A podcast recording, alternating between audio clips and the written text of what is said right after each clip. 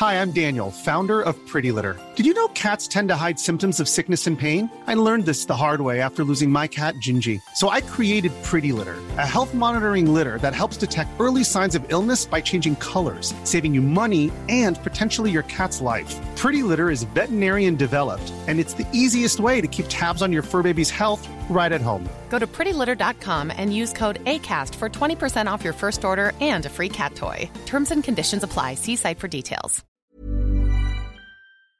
Ya se lo hemos comentado desde el inicio de este espacio. Lamentablemente, el centro histórico volverá a cerrar eh, algunos comercios por la irresponsabilidad, hay que decirlo, irresponsabilidad de la ciudadanía al no acatar las medidas sanitarias para evitar la propagación del COVID-19. Por eso, ayer se tomaron medidas desde el gobierno de la Ciudad de México y se dieron a conocer desde la jefatura del gobierno local. Pero para hablar a detalle de este tema, cuáles los cierres de comercio este fin de semana en el centro histórico, agradecemos que esté con nosotros aquí en el informativo de fin de semana Arturo Medina, el subsecretario de gobierno de la Ciudad de México. Arturo, muy buenos días.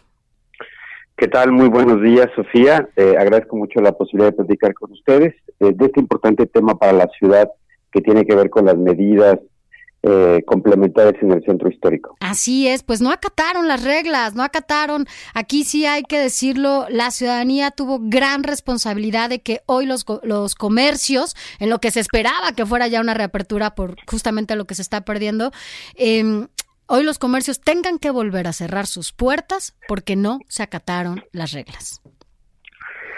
Sí, eh, eso que comentas es fundamental, es muy importante, la participación de la ciudadanía de todas y todos nosotros en la toma de medidas, eh, en cumplir con las disposiciones que el gobierno de México y el gobierno de la ciudad han eh, instruido para que se pueda eh, contener el contagio y que menos personas tengan la necesidad de ir a hospitales, es fundamental para el control de la pandemia en la ciudad.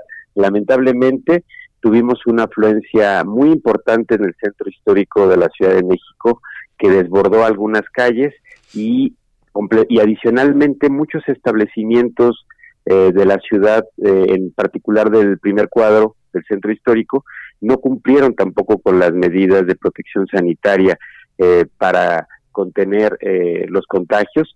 Por ejemplo, en el uso de caretas, en las visitas de, que llevamos a cabo personal de la Secretaría de Gobierno y del INVEA, detectamos que solamente un 50% de los establecimientos usaban este tipo de implementos para proteger a, los trabajadores y a los clientes en los establecimientos. De igual forma, solo un 95%, aunque es alto, no a la totalidad, usaba cubrebocas, por ejemplo.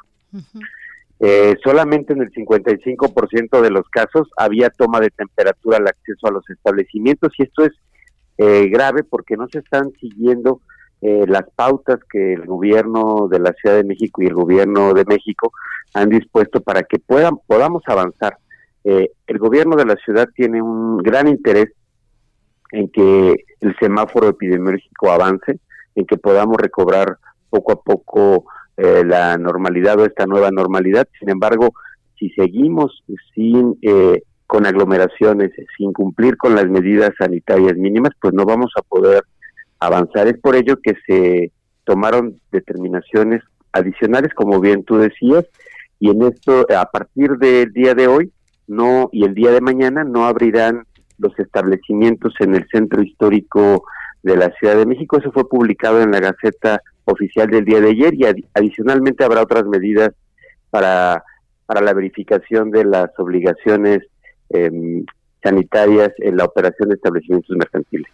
Arturo, se tuvo eh, la confianza de este inicio poco a poco para retomar la vida activa y económica porque pues es cierto que muchas de las personas en la Ciudad de México tienen que corretear la chuleta día a día y no tienen la oportunidad de quedarse en casa, pero una situación irresponsable y desmedida de esta forma nos va a llevar a retrocesos y que se echa a perder el esfuerzo que se vino haciendo todos estos meses. Así es, Alejandro, como bien dices, es nosotros estamos conscientes eh, de la necesidad económica. Queremos reiterar que la economía, el desarrollo económico es fundamental para la ciudad, para las eh, para las y los habitantes de la capital del país, pero lo más importante es la salud y la salud de todas y de todos.